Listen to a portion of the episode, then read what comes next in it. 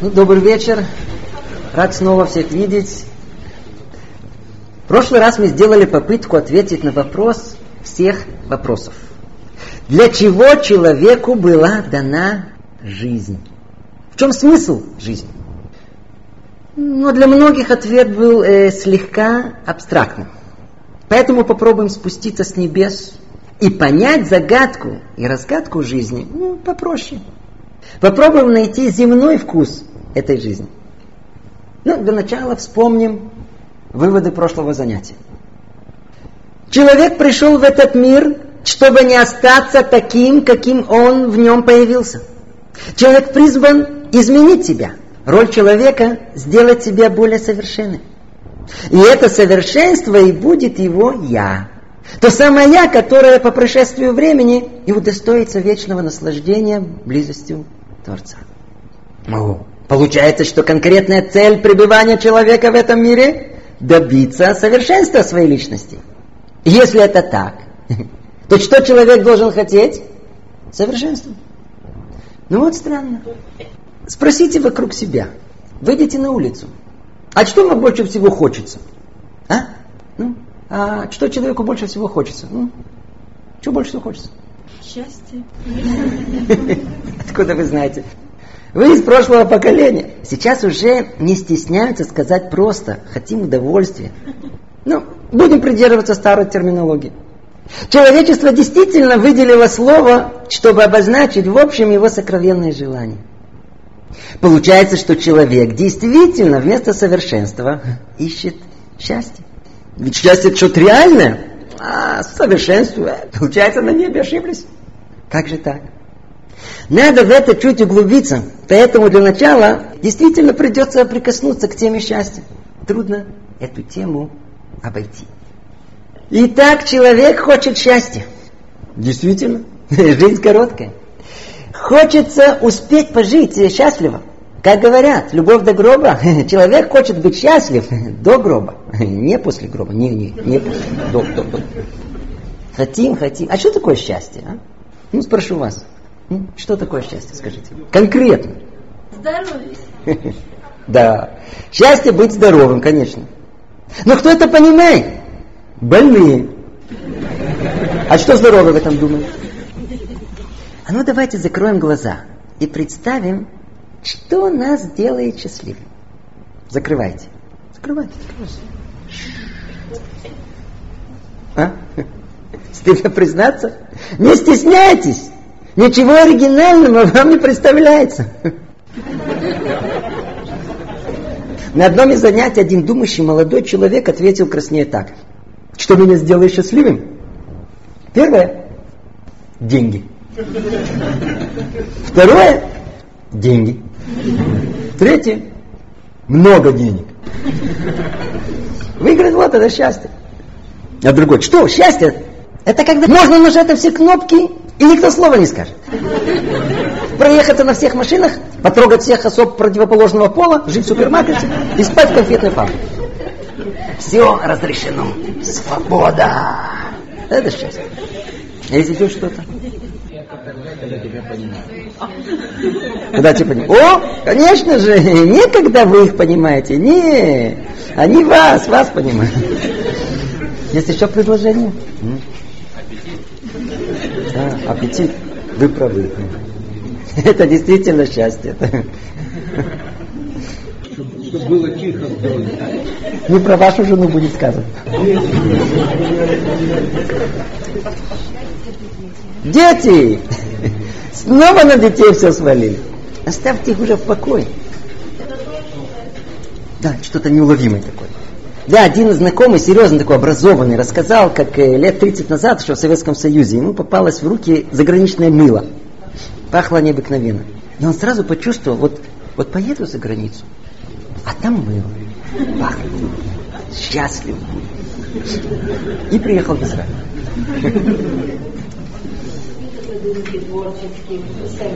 Вы правы, это действительно счастье. Конечно, добиться успеха, а еще власти, славы, это счастье. Рыжего Гришку четвертого этажа, помнишь? А что, что случилось? Умер что ли? Да не, его выбрали. Да ты что? Вот это счастье. Кстати, не только человек как индивидуум, но и человечество в целом постоянно искало и ищет, как осчастливить человека. Что только не придумано и не построено для этого. Все для счастья человека. Ах, счастье, счастье. Как хочется счастья. Вы заметили, хочется. Его все время хочется, вы заметили? Значит, нет счастья, но хочется. Точно есть, ведь не хочется. А ну давайте задумаемся. Если человек так желает и стремится к счастью, то чего ему больше всего не достает? А? Счастье. Счастливые счастье не ищут. Счастье ищут не очень счастливые. А, настроение испортило. Наоборот, ну, вот смотрите, вот в одну секунду сделал вас счастливым, ведь сейчас вы будете доказывать мне, что вы не, не, не, вы счастливы. Чтобы чуть разобраться в этом, расскажу вам историю притчу. Однажды, лет 200 назад, в одно село на границе между Россией, Украиной и Белоруссией, чтобы никому не было обидно, приехал с докладом э, марсианин. Зеленый такой, с антеннами. Надеюсь, что вы понимаете, что проблема не у нас, а на Марсе. В Австралии? Там стали обижаться. Тема лекции «Как живется на Марсе». Зал был забит до отказу, и лектор сразу приступил к описанию подробностей жизни на Марсе. Заголовок. У нас на Марсе жизнь кнопка. Вот вы хотите попить водички, а ее нет. Что теперь? Ну, тащиться за полкилометра в колодцу? А у нас на Марсе каждым днобе, э, кнопка такой кран, повернул, вода течет. А как вы стираетесь? На речку руками, мыли, драть, полоскать. А у нас ящичек. Грязное белье туда, бац, побросал, побросал, кнопку нажал, чуть подождал, и все, чисто выходит. Вау! Вечером темно, да? свечи, лампы, керосины, а на Марсе кнопку нажал, светло как днем. Да ну! Вот вы в соседнюю деревню как добираетесь? А? Запрыгли телегу и потащились под дождем, снегом. А на Марсе телеги сами едут. Без лошадей, быстрее любого скакуна. Чудеса. И будка на такой телеге с подогревом зимой. Все. И, а если застряли в дороге, у них коробочка есть. На кнопку нажал, в нее говорят, а дома за километр слышно. Жена, ты там? А ну начни разогревать ужин. И так он рассказывает и рассказывает. И все пораженные слушают с открытым ртом, глаза круглые слушают, пока одного не прорвало. Да какой же это Марс? Это же настоящий рай! Там точно все веселые, счастливые. Вы знаете, и тут лектор так слегка приостановился и говорит, вы удивитесь услышать, вовсе нет. Марсиане в основном переполнены постоянными жалобами и претензиями. Жизнь их не тяжелая. И они все время озабоченные и нервные такие. То коробочка не работает, то ящик. То у другого она получше. То в ящик сыграл. Некоторым так плохо, что даже есть специальные врачи, которые должны часами выслушивать, чтобы легче стало. Беседовать, успокаивать, давать советы, как выжить вообще. Да и в целом марсиане сами по себе ходят грустные, довольно-таки печальные. Скучно. И есть там целая индустрия, развлекательная называется. Ну, хоть как-то развеселить, ну, настроение поднять, музыку как врубят. Легче стало. Один раз на Марсе работники индустрии развлечений забастовку устроили. Без радио, без телевизора. Треть рехнулась, треть депрессии, треть передралась. И вдруг посередине встал в гневе красный мясник, говорит, а, обманщик, вот ты себя и выдал. Не может быть такого. Вранье все. Жить как в раю и быть недовольным? Не сюда на землю. Что только человечество не придумало, чтобы себя осчастливить. И чем больше стараются, тем больше несчастных вокруг. Ну, судя по растущему количеству армии психологов, еще больше растущему рынку антидепрессантов. Да видите, ведь человек думает, вот только стенку куплю, вот краник новый, вот там дом только побольше, вот только закончу проект, вот если получу, вот только примут, вот только... И вот так и выглядим. Мы, кстати, так и выглядим, соответственно. Ну, к примеру, наш брат с Марса. Знаете, особенно кто постарше и недавно приехал. За километр видно, что с Марса. Хотя уже одет как все. Знаете почему? Лицо, физиономия выдает. У нас вид такой, знаете, все смотрим подозрительно. Лицо недовольное, хмурое такое. Ну что, улыбаться будем? Мы люди честные, прямые, кроме душой не будем. Особенно с утра. Если на душе плохо, пусть все знают, искусственных американских улыбок себе напяливать не будем. А мы такие. У нас на лбу крупными буквами написано, вот тут, видите, смотри, в этом. Не додали. Вот он клинический диагноз несчастья человека. Не додали. И не только нам, во всем мире. Сколько человек живет, чувствует, что-то недополучил. Не додали. Чего? А кому что? Кто недополучил почести, кто значимости, кто власти, кто признания, кто богатства, кто комфорта. Человеку кажется, вот если вот только-только вот, вот, вот куплю, вот смотаюсь в Багамы, счастлив буду. Вот так мы живем. Счастья желаем, желаем, но в процессе находимся. И продолжаем желать. А оно как призрак, нету его. За призраком гоняются. Ого. Прежде чем поднимется скандал, раскрою вам секрет. Не осмелился бы я покуситься на святая святых, на самое сокровенное желание человека быть счастливым, если бы это не доказала наука. И все. Наука доказала, теперь тихо, спокойно. Не так давно было опубликовано интересное исследование, проделанное в Гарвардском университете в Америке. Исследование было проделано профессором психологии Даниэлем Гильбертом, его коллегами, в том числе лауреатом Нобелевской премии Даниэлем Kahneman. Тема исследования – что может привести человека к счастью? Сам профессор Гильберт называет себя исследователем счастья. И они действительно поработали основательно. После многочисленных экспериментов и статистических опросов мнений большой группы людей, они пришли к драматическим по своей научной новизне формулировкам и выводам. Сейчас слушайте внимательно. Ощущение состояния счастья было определено так. При помощи воображения человек помещает себя в рамки будущего и начинает ощущать приятное чувство, как будто он достиг желаемого. Еще раз, слушайте внимательно, нельзя это пропустить. При помощи воображения человек помещает себя в рамки будущего. Я уже выиграл миллионы.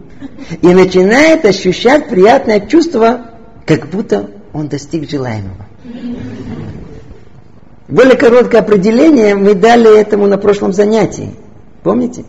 Быть в процессе. И после многих лет наблюдений они выяснили, что почти все участники исследования ошиблись в предвидении того, что сделает их счастливыми. Им была дана возможность выбрать любую возможность. Но, увы, небольшой дом, ни роскошная машина, ни высокая зарплата, ни вожделенный курорт не сделали их счастливыми в той степени, как они себя это представляли. И более того, выяснилось, что во многих случаях человек просто не знает, что сделает его счастливым. Просто не знает. Не упоминая всех деталей исследования, скажем только, что окончательный вывод он такой. Может ли вообще сам человек знать, что сделает его счастливым? Был дан ясный ответ. Не может. И все. Это не я, это профессор. Чтобы было совсем повеселее, давайте углубимся в это. Попробуем объяснить поглубже, почему счастье призрак. И посмотрим на северийской стороны. Ищущий счастье неизбежно сталкивается с несколькими, условно говоря, духовными законами. Словно. Первый духовный закон. Слушайте внимательно. Человек ценит и стремится только к тому, что у него нет. А то, что уже есть, увы, не ценит, не стремится. Хочется то, что нет. То, что есть. Э. Вот молодой человек. Ну, что он ценит? Деньги. А почему? Их у него нету. А, нету, говорит молодой человек. Будет. Грыз, строил, ломал, пыхтел, бежал, свистел, считал. Добыл. Есть деньги. Все. И спокойно ищет других. Э, деньги. Деньги это ничего. Кстати, люди действительно думают, что вот разбогатею, э, счастлив буду. Разбогатели. И вдруг выясняется, что богатство никакого счастья не приносит. Разве что позволяет страдать в удобстве. И все дружно, а, а можно нам немного пострадать? Оставайтесь в процессе. Так сладче живете. Так вы спросили этого нового богача, а что вы теперь цените? Он говорит, у, сейчас, со мной здоровье. А почему сейчас здоровье? Пока деньги добывал, здоровье подорвал. Теперь нет здоровья, теперь что ценит? Что теперь важно? О, теперь понятно, что счастье быть здоровым. И так во всем. Человеку хочется денег, власти, почести, признания, успеха, красивых женщин. Хочется. Значит, этого нет. Ну, а когда человек этого добьется, добился, ну что теперь? Тут же срабатывает второй духовный закон. Закон номер два. Чем больше есть, тем больше хочется. Жизнь в этом мире как пить соленую воду. Вы слышите, жить в этом мире как пить соленую воду. Чем больше пьешь, тем больше хочется. Есть сто, хочет 200. Есть квартира, хотим виллу. Есть фиат, хочет Мерседес. Работает сотрудником, хочет быть начальником. Вечно не додали, не дополучил, не дооценили. Да. Чем больше есть, тем больше хочется. Ну, а кто добьется еще большего? Все есть. О, тогда срабатывает третий духовный закон. Закон номер три. Счастливое ощущение достигнутого неизбежно проходит. Надо знать, телесные желания и воображения создают иллюзию необыкновенного удовольствия, которое заканчивается в тот момент, когда заканчивается само действие. Ай-яй-яй-яй-яй-яй. Человек достиг вершины, уфория, выиграл, выбрали, заработал, отлично. Ну, чуть время прошло, знаете, попривык, э, пресно стало, потоптался по дворцу, снова пощупал свой самолет. Ну что дальше? Ну, есть. И тогда человек падает с седьмого неба на твердую почву. После короткого приступа наслаждения наступает долгая апатия. Припадки веселья меняются затяжными периодами грусти и печали. И тогда снова надо хотеть большего. Еще больше машины, еще больше почестей. А, и так всю жизнь. И так всю жизнь человек находится в процессе, в беготне, счастье добывает. Как у нас принято, на ноги встаем. Вот так мы встаем, встаем, встаем, пока их и не протягиваем. Гробу нирвана. Там полное счастье. Итог. Человек полагает, что если у него будет все, счастлив буду. Говорит профессор Гильберт, сколько не мечтай и сколько не постигай, увы, счастлив не будешь. Единственный выход – быть в вечном процессе. Итак, счастье на Марсе – быть в вечном процессе, а потом умереть. Что мы успехами делаем? Ну, неужели это единственный путь к жизни?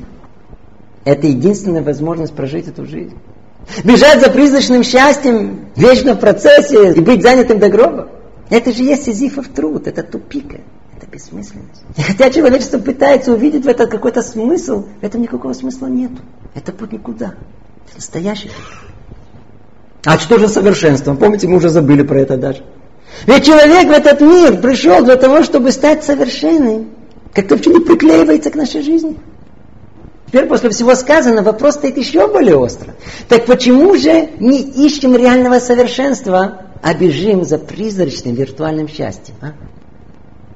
Ай-яй-яй, попробуем на это ответить, но на более глубоком уровне. И прежде покопаемся для этого в человеческой душе. Там все ответы. У нас в Талмуде в трактате Санедрин приводится на первый взгляд э, непонятная аллегория. Но из нее можно выучить о структуре нашей души. Шел был царь. И у царя был благоухающий сад. Когда плоды великолепного сада стали созревать, то царь решил нанять сторожа. Но только он опасался, что, что сторож сам начнет питаться тем, что сторожит. Поэтому ему пришла в голову э, гениальная идея.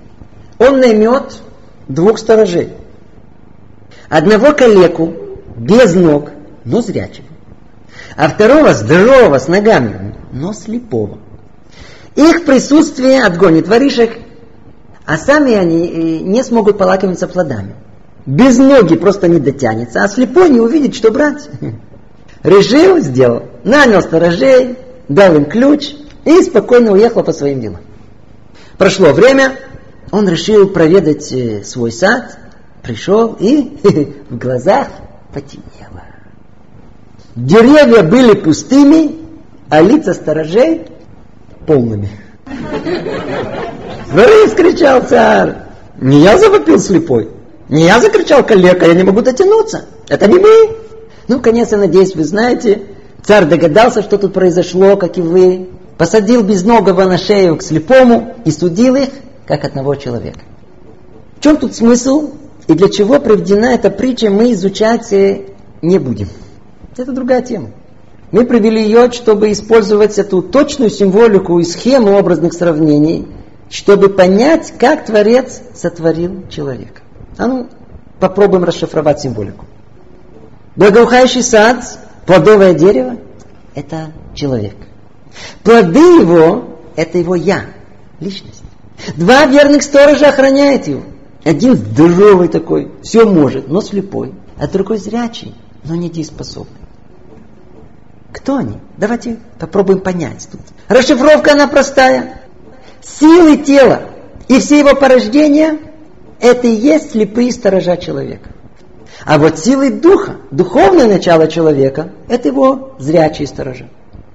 Кстати, кого эта тема интересует, э, есть более глубокий курс, называется э, «Анатомия человеческой души». Там это можно услышать поподробнее. Итак, если присмотреться к человеку, то можно обнаружить в нем три вида человеческой деятельности. Физиологическая, эмоциональная и интеллектуальная. И на всех трех уровнях присутствуют слепые силы. На уровне физиологическом это инстинкты самосохранения, есть, спать, дышать, жена, крыша над головой.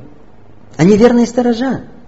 Они защитят человека в момент опасности, заставят позаботиться о здоровье, обяжут есть, спать. Инстинктивная потребность к противоположному полу подтолкнет к созданию семьи и продолжению рода. Телесные желания, они сторожат человека. Поднимемся на один этаж выше, на уровень эмоций, и там слепые силы. Отрицательные качества человека. Как то зависть, ненависть, обиды, стремление к почету, к власти, к деньгам. Все это слепые силы. На уровне интеллектуальном это воображение человека. Насколько оно слепо, мы уже неоднократно говорили. В дополнение к этому, в течение времени э, вот эти слепые силы, они привыкают к тому же действию. И тогда что появляется? Появляется понятие привычки. О, они тоже слепые. Все эти слепые силы встроены в нас с момента рождения. И слепо движут человеком. И отвечает за все, что человеку хочется. Снова и снова не будем забывать, они верные сторожа человека. Вот только почему они сторожат нас? Для чего? Они не знают. Не хотят и не могут знать. Они слепые. Это слепые лошадиные силы человека. Ну, назовем их условно силы тела. А какие силы зрячие в человеке? Как мы сказали, разум. Разум человека, его зрячий сторож. Он заранее предупредит об опасности, заранее позаботится о всех потребностях человека. Разум может дать направление в жизни, куда стремиться, чего пытаться достичь. Разум наполняет жизнь смыслом.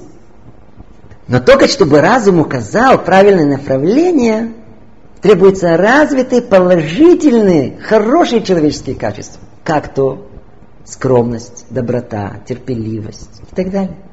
И хотя эти качества тоже слепы, а они имеют важную функцию дать разуму возможность видеть этот материальный мир ясным, неискривленным, пристрастиями своей души. Ну, казалось бы, да здравствует разум. Но где проблема? Разум без тела, как инвалид без ног, он недееспособен. Он ничего не может. Он зрячий, но без ног. Слепые силы и зрячие – это подобно паре всадник и лошадь. Лошадь может быстро скакать, но не знает, куда и зачем. Всадник же знает, куда и зачем, но, увы, не может скакать. Итак, в человеке находятся две коалиции сил. Одна слепая, лошадиная, включает все телесные вожделения, негативные проявления характера, дурные привычки, излишние эмоции и свободно порхающее воображение. А другая коалиция зрячая, разум и хорошие человеческие качества. Это четкое разделение между двумя силами человека. Слепые и зрячие. Слепая коалиция представляет эгоизм человека, зрячая – альтруизм. Ну и как они соотносятся? В идеале, в теории, коалиция зрячая должна быть всадником, то есть управлять лошадью, быть с ней в полной гармонии, как то изначально было задумано. Ну а что в реальности? В реальности идет борьба. А что за борьба? Кто за что борется? Ну, как мы уже сказали. Зрячие за зрячую осмысленность, за будущее, за конечную цель, за то, что надо. А вот слепые за слепое, семиминутное, приятное сейчас. Они ревут, хочу сейчас, и все. Дай нажать на кнопку. Всадник погоняет коня к цели прямо, а конь хочет э, налево от цели. Хочет свобода называется, травку пощипать за кобылой погнаться. Сила зрячая толкает человека к цели своего творения, к работе над собой, к истинной духовности, к скромности, к умеренности, то есть к человеческому совершенству. Сила же слепая от цели, от совершенства. А куда? Э, куда угодно. Главное не туда. Сила-то слепая. Для нее же нет смысла ни в чем. Вот что доставит удовольствие, вот туда и толкать буду. Приятно выпить, закусить девочками, сюда. Поиграться в компьютер, турпоход, музыку приятно послушать, на солнечные зайчики смотреть. Нет проблем. Чай пить, стихи читать, уравнения решать. Пожалуйста. Вот так в человеке происходит борьба. И в этой точке вся дилемма существования человека. А ну, внимание, слушайте, вот тут все, вот тут все, послушайте. Если разуму удастся справиться со слепой коалицией, то есть всаднику с кобылой, это и есть искомое совершенство. А вот если слепое братье правит, лошадь управляет всадником.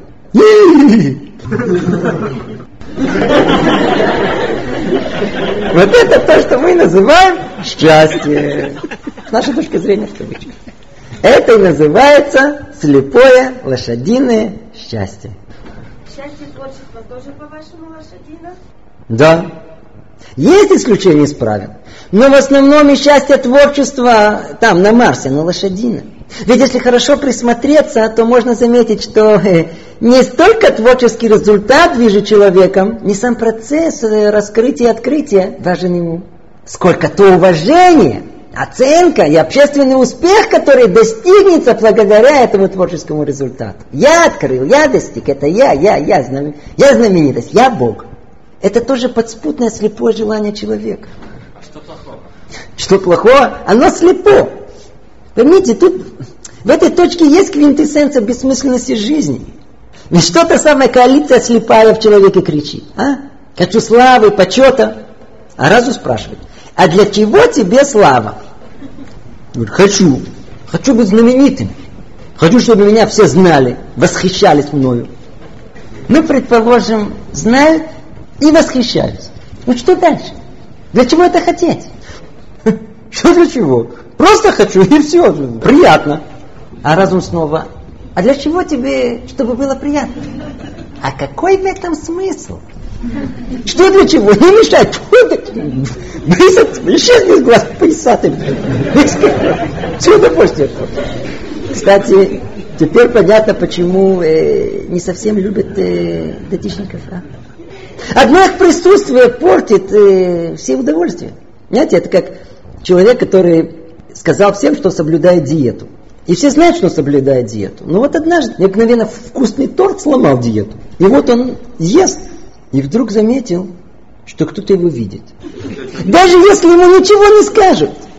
Но он только знает, что кто-то смотрит на него. Все. Весь вкус испортили. Так и тут. Итак, повторим, человек это борьба. Это вечная борьба между слепым «хочу» и зрячим «надо». Это война ли на жизнь или на смерть. И вот там между слепым «хочу» и зрячим «надо». Между прямо и налево, между не додали у меня все есть. Между сиюминутным и вечным. Между реальным и фантазерством. Между рабством и свободой. Между эгоизмом и альтруизмом, между духовным и материальным, между добром и злом, вот там, там и находится человеческое «я», там находится человек. Все зависит, кто кого победит. Победили зрячие, выиграл жизнь. Победили слепые, увы. Если слепой победил зрячего, то он да дает человеку такое короткое, семиминутное, приятное, то самое лошадиное счастье. Но лишит его при этом самого дорогого, что у него только может быть. Украдет его я, его личность, его вечность. Что же делать? Что же делать? Казалось бы, чтобы это не случилось, надо, надо всего лишь немного усилить зрячего разума, поднапрячься, захотеть, пройти какое-то лечение, терапию. В теории это просто. А вот в реальности м- расскажу вам историю об Абраше. М- продолжение следует. В одном царстве был царь, правил, управлял. Но, по-видимому, недостаточно. Я смотрел что-то, и началась революция у царя. Царя сбросили. Царя сбросили с престола, и ему удалось бежать. Так он бежал, пока не увидел маленькую деревушку, постучался в первую избу, а там, э, а там Абраша, Абраша жил. Деревушка еврейская была. Абраша открыл дверь, чуть в обморок не упал. Государь, говорит, спрячь меня, солдаты за мной гонятся. Абраша с трудом успокоился, говорит, царь, не волнуйтесь, Абраша старый контрабандист, спрячу, сам с трудом не И действительно спрятал. Солдаты искали, искали, ничего не нашли. Так царь жил у Абраши целый год. Целый год он кормил его только кошерным. И за это время, э, как вы понимаете, на любую революцию пришла контрреволюция. Ведь все революции только чтобы самим э, прибрать все к своим рукам. Самим хочется тебе порулить. Сбросили революцию, вернули царя на престол. Год расправлялся с врагами и восстанавливал власть. Пока все не успокоилось. И тут он вспомнил, кто его спас. Послал гонцов в деревню. В такой-то день царь наведает всю деревню, и каждый, что только не захочет, получит. Ну, в деревне начался переполох. Царь едет, начали убирать мусор, траву красить зеленый цвет. И в назначенный день царь со всеми министрами армии прибыл в деревню. Установили трон, и выстроилась длинная очередь деревенских жителей. Ну, первый подошел Янки. Царь, у меня корова сдохла. Выдать корову. Ну, за ним еще был в очереди. Царь, у меня крыша поехала. Поменять крышу. И так один за другим, пока последний, кто в очереди? Абраша. Все замерли дыхание. Чего Абраша попросит? Все начали слушать, что Абраша просит. Сказал он так. Милостливый и почтенный царь, просьба у меня есть. Можете ли вы у нас в синагоге вот на такой высоте, вот на такой, гвоздь забить? Чего? Гвоздь? Я объясню. У меня спина все время чешется. Тяжело хватит. У меня дома есть гвоздь, я, я, я, я могу к нему подойти и почесаться. А вот в синагоге, где сижу у меня нету. Жалко времени терять. Надо домой все время бегать.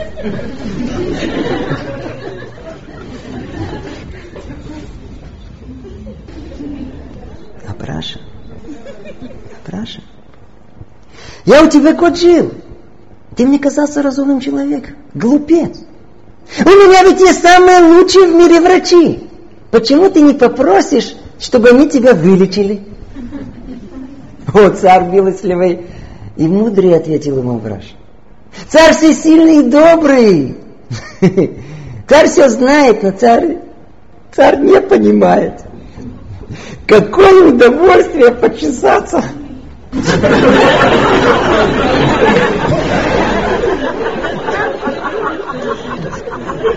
Вот нам и более детальный клинический диагноз несчастья счастья жителей Марса. Не хотим лечиться, а хотим чесаться. Вдумайтесь в глубину этого примера. Не хотим меняться, а хотим чесаться.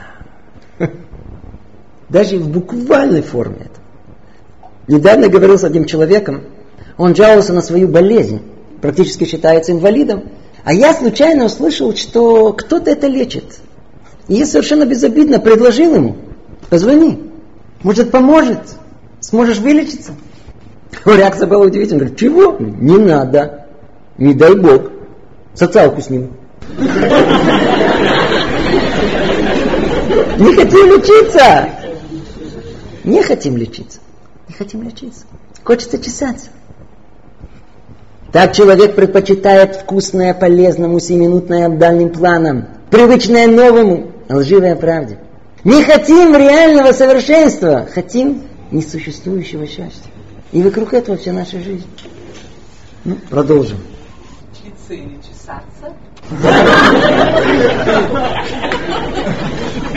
Надеюсь, лечиться. Но я вижу, что-то на лечение не тянет. Да не лечите меня, мне и так хорошо. Пока сюда не попал, счастлив был. Напомнили мне, совсем недавно один человек меня так и спросил. На всякий случай назову его Браша спросил так. А зачем вы религию придумали? Для чего вся эта еврейская жизнь? Мне и так хорошо, только устроился. Без этого жизнь прекрасна. А у вас все нельзя. Жизнь безвкусная, наверняка несчастная. Как роботы делаете, если что вы говорят. Брось дуры мается, чешись, поезжай на море. А? Хорошо сказал. Давайте попробуем ответить и вам, и Абраше, и заодно поймем, если лечиться, то что это дает? Давайте не забудем, что мы все-таки ищем путь совершенства. Вначале ответ Абраша. Как Абраша сказал, а у вас все запрещено. Да, да, запрещено. Но не все. Есть ограничения. Да, есть. Но давайте разберемся. Что нельзя, какие ограничения, что стоит за этим. Послушайте, расскажу одно дорожное наблюдение. Однажды я летел из Нью-Йорка в Израиль, ну, на Эль-Але. Кто летал, знает, о чем речь идет. Рейс был ночной, и, добравшись до кресла, я тут же устроился подремать. Закрыл глаза и начинаю клевать носом. Тут я слышу э, стюардесса, которая начала развозить еду. Удивительное восклицание. Коля кого Коля кого По-русски это означает типа, ну ты даешь, молодец. Это в моем полусознательном состоянии показалось э, слегка странным. Потому что по голосу она обращалась к тому, кто сидел передо мной. А прежде чем усесться, я заметил, что передо мной сидит э, хасид. Как положено, с чулками, выбритой головой, с пейсами. Как-то показалось странным. Стюардесса, хасид, коля кого Любопытство пересилило. Я открыл глаза, приподнялся, и в одну секунду все стало на свои места. Хасид заказал два пива, бутылочку вина, порцию водки и двойной ужин. А заодно оказался очень разговорчивым, собственно, после того, как выпил. Не прошло получаса, вокруг него собралось пол самолета совершенно светских израильтян, которым Хасид рассказывал о еврейской жизни. Впоследствии, когда его спросил его поведение, он так и сказал, что для этого он все это и устроил. И приблизительно так он говорит. Вы полагаете, что Бог нам все запретил? Все наоборот. Он нам все разрешил. А ну скажите, какое удовольствие у вас есть, а у нас запрещено? А? Вы едите, я ем. Вы спите, я сплю. У вас жена, у меня жена. Вы отдыхаете, я отдыхаю. У вас деньги, у меня деньги. А если скажете, ну есть что запрещено, конечно есть. Не убивай, не кради, не лжесвидетельствуй. Да, Тара нам действительно запрещает, но не все. А только то, что может повредить нам, то, что может сделать нас несчастными в конечном итоге, Вот это она запрещает. Но только все еще глубже. Человеку кажется, что если нельзя, ограничено, да, несчастный. А вот если разрешено, если все иметь, счастлив буду. Если не сопротивляться, а дать слепым силам то, что они хотят, то, что они требуют, дать им полную свободу, дать им порулить. О, вот это счастье. Крепкое лошадиное счастье. И вот тут фатальная ошибка человека. Вот тут разгадка несчастья человека. Знаете почему? Человек хочет всего, а душа так не устроена. Все наоборот.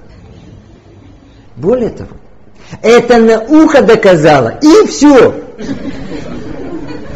Помните, я вам приводил исследование профессора Гильберта из Стэнфорда? Исследователя счастья. Так вот, один из его экспериментов э, очень-очень был интересен и для нас. Послушайте. Он дал большой группе студентов, которые учились искусству фотографии, выбрать два самых удачных фотоснимка из всех ими снятых за последние полгода. При этом он разделил студентов на две группы. Одним он сказал, что выбор фотографий, которые они делают, окончателен, и его нельзя изменить. А второй группе было сказано, ничего страшного, не надо быть столь фанатичным. Если после вашего выбора вы передумаете и захотите выбрать другую фотографию, то это можно сделать. Ничего страшного. Все нормально. Ну, результат был удивительный. Вторая группа, которой дали свободную возможность изменить свое мнение, в подавляющем большинстве остались недовольны своим первоначальным выбором. Были слегка несчастны. А вот та группа, которой не дали возможность второго выбора, ограничили их, остались, в общем, очень довольными выборами фотографий. Почувствовали себя счастливыми. Оказывается, что душа устроена по-другому. Мы хотим дать ей полную счастливую свободу, а она это не терпит. Она не так устроена. Хотим дать ей все, а ей это не надо. Душе для счастья необходимы рамки, границы. Нельзя ей давать все. Для нее это проклятие. У нас в Таре был такой персонаж под названием Нахаш, змей. Так его Творец проклял. Как он его проклял? Нашим простым бытовым языком это звучит так. Да чтобы ты всю жизнь прожил в супермаркете. Это есть настоящее еврейское проклятие. Да чтобы у тебя все было. Ты же самый несчастный человек будешь. Помните, был такой, как его звали, Райкин. Что он говорил? Человеку нужен, чтобы был дефицит. Откуда он знал это секрет? Он знал, что потому что без дефицита жизнь невкусная. Надо, чтобы что-то не доставало. Вот когда достают, о, вот это вкусно. Кто постарше, наверняка это помнит. Помните очереди в Москве за апельсинами? Мне один человек рассказал, что для них апельсины это было что-то волшебного вкуса. Он приехал в Израиль. Как только увидел, что апельсины растут на дереве, на улице, с тех пор он не попробовал, тут уже 15 лет, не попробовал один раз даже апельсин. Просто не хочется. Не так вкусно. И когда у человека все есть, иди знать, чем все это кончится. Известная история про одного знаменитого американского певца, который покончил с собой и оставил записку. У меня было все. Вывод. Человеку нужны необходимые ограничения, рамки. Но кто их даст? Кто? Человек сам к себе установит? А? Дать слепому порулить? Или чтобы выслушивать выдумки других людей? Откуда им это? Ведь человек может знать, что ему принесет пользу и наслаждение в данный момент, а принесет ли это пользу и в будущем? Он знает? Не знает. А человечество своими выдумками уже пытается тысячелетия построить идеальное общество. Я счастливее человека. Пытается, но ничего не получается. На Марсе тоже не получится. Знаете почему? Не зная, как душа устроена. И действительно, откуда им знать? Ведь она скрыта от человека. От человека скрыта. Но у того, кто эту душу сотворил, открыто. Вот тот, кто изначально сотворил всю неимоверную сложность космоса и человека в нем, кто подарил нам жизнь, оживляет нас ежесекундно, кто дал нам сторожей слепых и зрячий, Дал нам именно эти чувства, не другие, знает лучше, как душа человека устроена. Поэтому, подарив нам жизнь, Творец позаботился о том, как эту жизнь сделать для человека по-настоящему счастливой. И для этого он дал точные рекомендации, как жить, чтобы был вкус у этой жизни, тут, в этом мире. И он передал ее нам, чтобы мы жили этим в этом мире, не говоря уже о грядущем. Ну и спросите, в чем же секрет вкусной жизни? Ответ, как всегда, находится под нашим носом. Это как э, секрет любой вкусной пищи. А ну попробуй понять это на образном примере. Сейчас мы с вами умозрительно спечем вкусный торт. А ну, хозяйки, помогайте мне. Ну, с чего начнем? Так, с муки. Сколько муки? А? Два килограмма. А почему два килограмма? Это то, что есть, то, что нашел в тумбочке. Так, что теперь? Бабушка добавляла соли и сахара. Бац, три килограмма сахара. А почему так много? А я люблю послаще. Тебе раз кило соли. А почему кило соли? Соль дешевая. Помешал? Сухо. Надо на чем-то замесить. Открывает холодильник, достает пиво и... А почему пиво? Говорю, а я люблю пиво. И вы мне скажете, что любить. Но не стуйте на чужие тарелки. Замесил в печь. Вот торт будет, а? Открыл печь и прямо в мусор. Вкусно в жизни. Вкусно будет? Нет. Секрет вкусного хозяйки хорошо знает. Два правила есть в этом. Первое. Чего-то нужно поставить в этот торт, а чего-то нельзя. Вы слышите? То есть чего-то в жизни нельзя, несмотря на то, что это существует. Это первое. Второе. Вот этого столько, а этого столько. Все должно в этом мире быть в свою меру. Все должно быть в правильной пропорции. Есть какой-то секрет во всем вкусном, гармоничном и совершенном. Группа музыкантов может играть в одно и то же время, каждое в свое удовольствие. Но получится при этом не симфония, а что? Кокофония. А вот ограничивая свое желание, подчиняясь правилам, о, что получится? Симфония. Красивые цветы можно скинуть в одну кучу, но тогда я всю красоту не потеряю. Но если их составить не как хочется, а в эстетичный букет, о, тогда они дополнят друг друга и усилят свою красоту. Ничего нового тут мы не говорим. Мы это интуитивно понимаем. Всему свое время, свое место. Должна быть пропорция. Чуть-чуть, чуть-чуть. Не досолил, невкусно. Чуть пересолил, в рот нельзя брать. Все должно быть в меру. Вот мера и придаст вкус нашей жизни. А где эта мера написана? Откуда мы ее возьмем? Должна быть какая-то книга рецептов. Без всякого сомнения. Так же, как для вкусной пищи, так и для вкусной жизни должна быть книга рецептов. Вот евреи, сколько существует, и утверждают, что такую книгу рецептов они бережно тысячелетиями хранят. И она называется Тора. Тора. Корень этого слова от слова гораа – инструкция. Да-да-да, инструкция по эксплуатации человека. Вот там, в скрытой форме, и записаны все рецепты вкусной, здоровой, счастливой жизни. О, а ну поймем это. Интересное высказывание есть у наших мудрецов. Сотворил Творец дурное, глупое начало человека, мы его называем Ецерара. Сотворил против него Тору, Тавлин приправу. Про Ецерара человека, про его дурное начало, надеюсь, вы слышали. Он самый страшный враг человека. Он руководит всеми слепыми силами человека так, чтобы они не выполнили цели своего сотворения. Но известно, что Творец в милости своей не принесет болезнь до тех пор, пока не будет заранее готово его излечение. И действительно, есть панацея, есть лекарство от глупого начала человека – она называется Тора. Но только как-то странно она называется не противоядие, не лекарство, а что? Приправа. Тора, она приправа дурному началу человека. Как это понять? С точки зрения Творца, вот эти все лошадиные слепые силы человека, это не зло. Это не зло, как это принято понимать э, в религиях и воззрениях мира, которые человек придумал. Вовсе нет. Они верные сторожа, как мы сказали. Верные сторожа, которым Творец поручил охранять человека. Человеческая голова понимает, что если хотим духовного, то телесно-материальное надо подавить себе. Уйти в монастырь, в монахи, в горы. Но человеку не дано это понять. Что в этих слепых силах нету зла, а зло оно в бесконтрольности над ним.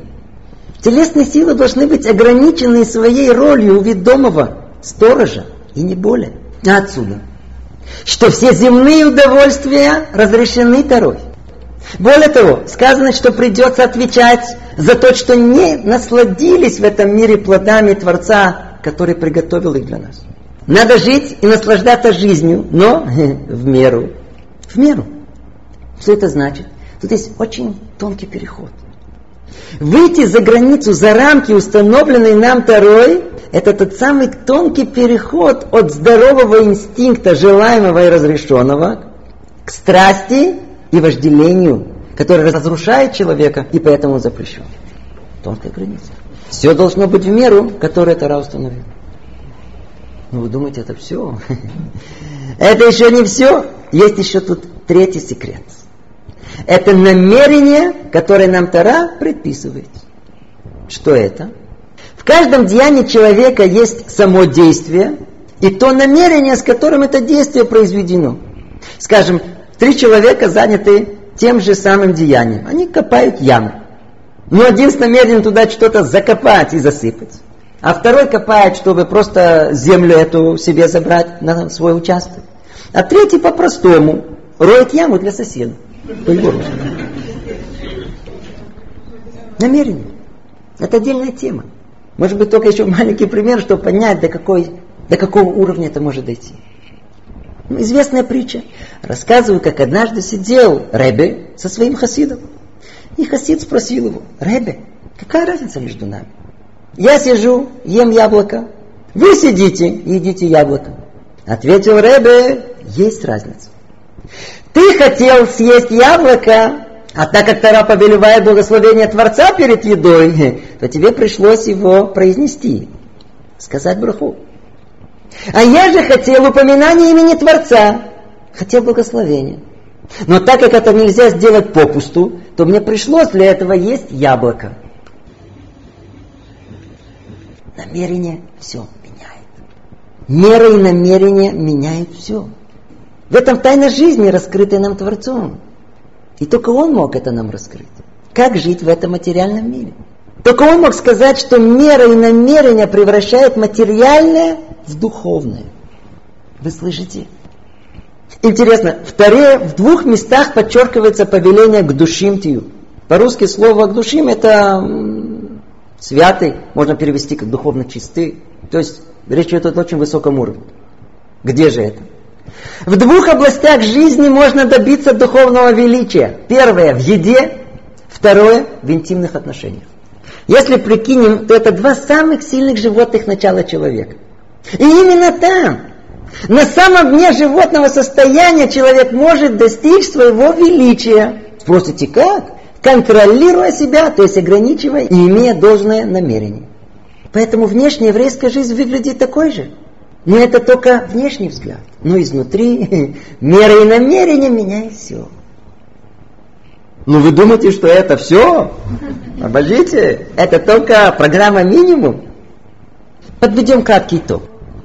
Итак, минимальное еврейское лечение состоит из первого запретов на то, что может причинить нам или другим прямой или косвенный вред. Второе, то, что разрешено, употреблять в меру, ту самую меру, которую предписал нам Творец.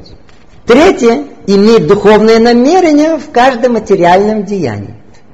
Есть еще и четвертое, повеление активных усилий, чтобы принести себе добро. То есть Человек это может и понимает, но ленится, не хочет. О, надо заставить. Это повеление делай. И все это, это всего лишь минимум, только для начала. Отсюда и дальше идут ступеньки восхождения человека до уровня, который не на нашем уровне. Страха к Творцу, любви к Творцу, чистоты, исправлений. В этом смысле Тара это не религия. Тара это не религия в общепринятом понимании, как религия культа. А что это? Тора это путь к совершенству человека. И при этом Тора не разделяет жизнь Будины, жизнь святости. Есть, э, есть жизнь религиозная, а есть простая. Нету такого. Торе каждая минута времени должна быть использована для совершенства человека. В этой точке, кстати, многие, многие, многие ошибаются. Иудаизм, еврейская жизнь, это не часть жизни, как все понимают. Вот я живу нормально, только есть какие-то еще религиозные обязанности. Это не у нас. Это не по-еврейски. Еврейство – это не часть жизни, это вся жизнь. Можно попросить Творца посидеть в синагоге. Но только ко мне в дом, когда я тапочки одел, не заходи. Можно. Вот это не еврейская жизнь. Еврейская жизнь проверяет тогда, когда никто нас не видит, как мы себя ведем. О, вот там проверка еврейская. Нельзя выйти в отпуск от еврейской жизни. Поэтому Тарайса относится со всей жизнью. Поэтому в Таре находятся ответы на все жизненные вопросы. Как относиться к миру, что более важно, что менее, что главное, что второстепенное, что цель, а что средство. Какая дорога ведет цели, а какая никуда. Тара дает человеку в океане жизни те самые весла и якорь, те самые ориентиры жизни, ясное мировоззрение. Тара дает ясную перспективу жизни. Ну, на одну секунду объясни. Абраша поссорился из-за места стоянки. Не могу удержаться просто. Поссорился. Ругался, доказывал свою правоту, чуть не подрался. Трагедия. Несправедливо. Все это переполняло его душу, разрывало гнев. Три дня занял, пока не успокоился. Вот гад. Случается с нами и такое. Но когда ту же самую сцену Абраша наблюдал со стороны, э, со расстояния даже трех-четырех метров, это было неприятно. Но мне было так трагично. А? При этом у нас свое мнение, вот, да, вот тот прав, этот не прав. Да какая тебе разница, да уступи этому несчастному. Почему? Как-то со стороны мы как-то можем оценить это по-другому, а? Но это еще не все. А когда Браша увидел такую же сцену ссоры из окна больничной палаты, приподнявшейся с койки, да, из палаты, где слышались стоны и вопли больных, он все это увидел и громко подумал, как мелочно. Это то, что вам важно. А когда у себя на похоронах Абраша заметил из проема своей могилы ссору из-за того, что один другому на ногу наступил, он мудро промолчал. Но подумал, как это глупо и бессмысленно. Тора учит смотреть на жизнь с перспективы времени, с конца на начало, с кладбища на роду. Знай, откуда ты пришел, говорит Мишна, знай, куда ты идешь и перед кем придется тебе отчитываться. Единый взгляд на всю жизнь человека и всего человечества позволяет все расставить по своим полочкам. Разобраться в самых сложных философских вопросах. Посмотреть на себя по-другому. Тара обязывает еврея и дает ему возможность увидеть ясный, четкий мир. Миросмысленный. И вот в таком мире, где есть одухотворенность материального с одной стороны, и постоянное духовное напряжение с другой, а, в таком мире вкуснее жить. И заодно не забыть, Тара позволяет стать свободным человеком. Чтобы не забыть о брошенной претензии. Человек, да, человек рождается роботом. Человек рождается без свободы выбора. Он запрограммирован своими слепыми желаниями, о которых мы уже говорили. И только когда он способен перебороть их сам, ограничить их, о, это делает его свободным человеком. Это и есть истинное счастье. Истинное счастье это, это когда человек свободен от рабской зависимости тела и чувств. Это когда его трудно рассердить и обидеть. И зависть и ревность не сжигает его, а только скромность и милосердие украшает. Счастье, когда не требуется костылей, удобства, развлечений, удовольствия. И не пустые фантазии, прожектерство наполняет его, а реальные шаги, продуманные планы. Вот это счастье. Счастье, когда он знает, что он хочет от жизни, он управляет жизнью, а не жизнь им. Он не сдается перед жизненными обстоятельствами, а создает их. Не убегает от трудностей, а преодолевает их. Живет без внутренних противоречий, компромиссов. А? О, вот это, вот это, это настоящая вкусная жизнь. Ну только как пример с тортом. Нет вкусного торта в природе, его надо сотворить. Купить, подготовить продукты, знать рецепт, точно соблюсти, спечь, то есть вложить усилия. И так же, как нет вкусного торта самого по себе, нет счастья самого по себе. Его надо приобрести своими руками, своим усилием, своим потом. Вот такое счастье предлагает нам Тора до гроба. А тем более после. Что плохого у нас? И после всего Абраша выслушал и говорит, не учите меня жить. Да, может быть, Тора вкусно. Но мне тоже вкусно, без вашего. А ну что это похоже? Расскажу вам еще одну притчу об Абраше. Надеюсь, последнюю. Это притча всей нашей жизни. Жил-был Абраша. Однажды шел Абраша по краю пропасти. Знаете, шел-шел, задумался о жизни. Долги. С женой снова поругался. Дети на голове сидят, наглеют. С работы собираются уволить. Теща еще живет. Идет, идет. Задумался и рухнул вниз. И в последний момент ему удалось зацепиться за куст. Держится, держится. И смотрелся, подняться наверх. Нет никакой возможности. Внизу бездна. И кто-нибудь обратил внимание, что вдруг появились две мыши, одна белая, одна черная, и начинают грызть ствол куста. Во попал. Так прошла минута, час, еще час. Абраша немного успокоился и чуть устроился, знаете, ногу на выемку, две ветви связал, сесть можно так, знаете, как на гамаке. Пейзаж умопомрачительный. Запах благоуханный исходит из этого куста. Уже присмотрелся. А, малина! Попробовал. Вкусно, сладко, вот это удовольствие, а? И расслабился. Вообще на все посмотрел по-другому. Баруха Шем, да, тещи нету, Успокоился. На мышей взглянул, эй, им еще грызть и грызть, стебель-то толстый, крепкий. Нормально, тут в гробу хорошо, сухо. Проходил мимо человек, увидел, что случилось, кричит ему, я тебя сейчас веревку спущу, ухватись. Я браша ему, спасибо, не надо. Мне без вашей веревки нормально. Все хорошо. Но ты же погибнешь. Тут пропасть, мыши тут. Не учите меня жить. Я что, сам не понимаю? Я только устроился. Ну ты же упадешь. Ну и что? В конечном итоге все упадут. Вот это прообраз всей жизни человека. Внизу пропасть, там неизбежная смерть, та самая, которую мы постоянно забываем. И человек цепился в куст жизни. Он хочет жить. Две мыши, белая и черная, это день и ночь. Они укорачивают неизбежно нашу жизнь. Еще на день меньше, еще на ночь меньше. Наверху там страдания, ответственность. И тут посередине всего этого человек находит себе малину. Что за малину? Ежедневное удовольствие жизни. Современная цивилизация позаботилась. Жить одно удовольствие. И человек всецело в малине, он забывает о всем остальном. Какой смысл жизни? Какой, как, какая что там в конце? Что за глупости вы говорите? Да вы что? Тут все есть. Холодильник набит. Вываливается все. Телевизор. 47. Во! Ну, русский ресторан открыть. Интернет. Свободно, свободно. Знакомство. В Европу смотаться можно по дешевке. Да я только раскрутился. Тут, тут малина. И вот в таком положении мы предлагаем помощь. Уходите за веревку. Он смотрит за веревку. Что, рехнули, что ли?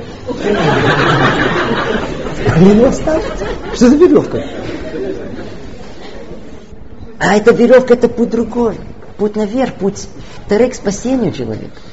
Если привяжет себя там этой духовной веревкой, то даже тогда, когда упадет его тело в пропасть, раз...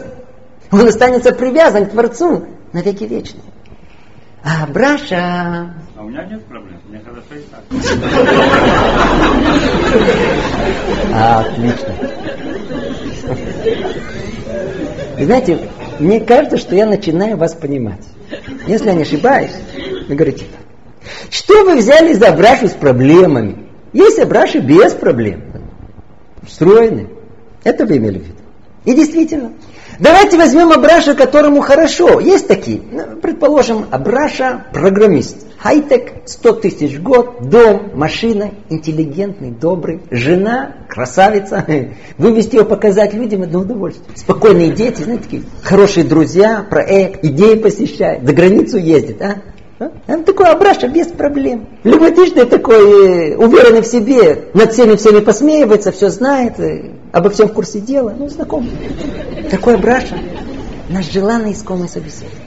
Такой Браша. Послушайте. Вы стремились к хорошей жизни и добились ее. Да? Ваша жизнь устроена, она приятна вам. У вас нет страданий. Но вы уверены, что достигли того, что могли добиться? Может, есть совершенно другой уровень жизни? Ведь жизнь необыкновенно сложна, многогранна. Жизнь многомерна. Можно прожить одномерно, можно одноклеточным, э, на это будет жизнь. Предположим, у человека есть земельный участок. И он выращивает на нем персики, груши, собирает, продает, зарабатывает, доволен, жизнь устроена, все есть, все хорошо. И вдруг ему говорят, слушай, у тебя на участке под землей нефть. Говорит, да ну, говорит, нефть, снеси персики, поставь насос, миллионы качать будет. Подумал, подумал, походил, походил, подумал, подумал, подумал. Не, какая нефть, мне и так хорошо, все устроено. Доход есть, привык к персикам. Да ты сможешь купить все персики в мире. А, все равно не хочу. Иди знай, сад снесу, а нефти не найду. Ну ты же видишь, что сосед нашел. Я спасибо, мне и так хорошо, не надо. Ну, что мы о нем скажем? По всем земным меркам. Глупец. Дорогой милый Браша. У всего во всем в мире есть свой потенциал. То есть та конечная цель, для которой это появилось в этот мир. Весь вопрос, если этот потенциал достигается. Можно компьютер использовать под тумбочку, а часы как подставку, чтобы стол не шатался. Есть в этом польза. Но для этого они были произведены. Их потенциал был реализован. Я Браша купил новый телефон. Первым делом инструкцию в урну. Пш, сам знаю. И стал говорить, пользовался. Через год услышал, что есть телефоны и внутри целый компьютер. Фотографировать можно. Пошел менять. А ему говорят, Абраш, да у тебя все эти функции в твоем телефоне есть. Ты что, инструкцию не читал? Как мучительно больно будет обнаружить, что мы могли бы прожить совершенно другую жизнь. Дорогой Милопраша, вам дана душа, высокая человеческая душа. Вы ее используете на сто процентов. Читали инструкции по эксплуатации, может там есть еще что-то. Да, вам хорошо. Но вы используете максимально только слепые силы. А что со зрячими? Ведь человек порой даже не подозревает, сколько скрытых зрячих сил заложено в нем. Его цель раскрыть их. Вот Рай высвобождает эти силы, раскрывает весь колоссальный потенциал человеческой души. А ну расскажу вам историю. Не пугай, это последняя история. Расскажу вам об одном из величайших мудрецов последнего времени, величайшем раввине на Циве Воложи. Когда он закончил писать свой знаменитый комментарий к Торе, он устроил праздничную благодарственную трапезу. Ну, пригласил важных гостей. Посередине он встал и обратился ко всем. Я хочу объяснить причину того, почему мы тут собрались. Конечно же, окончание многолетней работы это уже достаточный повод. Но у меня есть дополнительная причина. Когда я был ребенком, мой отец делал все попытки, чтобы я учил Тору. Нанимал учителей, сидел со мной, наказывал, поощрял. Но, но я любил, как мальчик, я любил больше играться на улице. И особого интереса к учебе не проявлял. Вот так я рос. И вот однажды я совершенно случайно подслушал разговор между отцом и матерью. Отец тихо говорил так, говорил с большой болью в голосе. Ты же знаешь, что я сделал все, чтобы наш сын учился Таре. Он, по-видимому, не способен к этому. Не хочет. Жалко времени. Я решил отдать его выучиться сапожником. Пусть будет сапожником.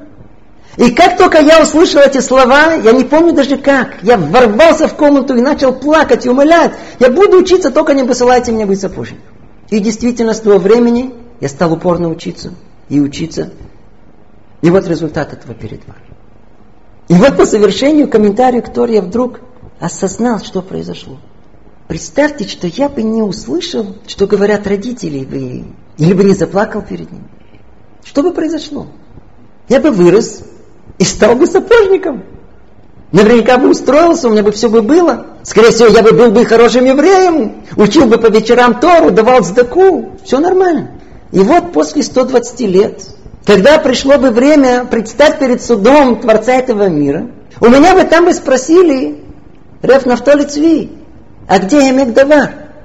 Я бы на них смотрел, чего, чего? А где комментарий на Тору? Говорю, какой комментарий на Тору? Я сапожник. Я программист. Верно. Ты стал сапожником. А кем ты мог бы стать? Ой-ой-ой, Абраша, вам хорошо? Может быть. Но сколько книг вы не написали? Сколько добрых дел не сделали? Могли бы добиться, не добились. Могли бы изменить себя, а вместо этого меняли весь мир вокруг себя. Милый дорогой Абраша. Абраша. Кого вы в себе убили, сидя с кафе и булочкой за компьютером? Какого великого мудреца и праведника вы в себе прикончили? Веабраша. А могли это быть Авраама Вину, праотцом Авраама.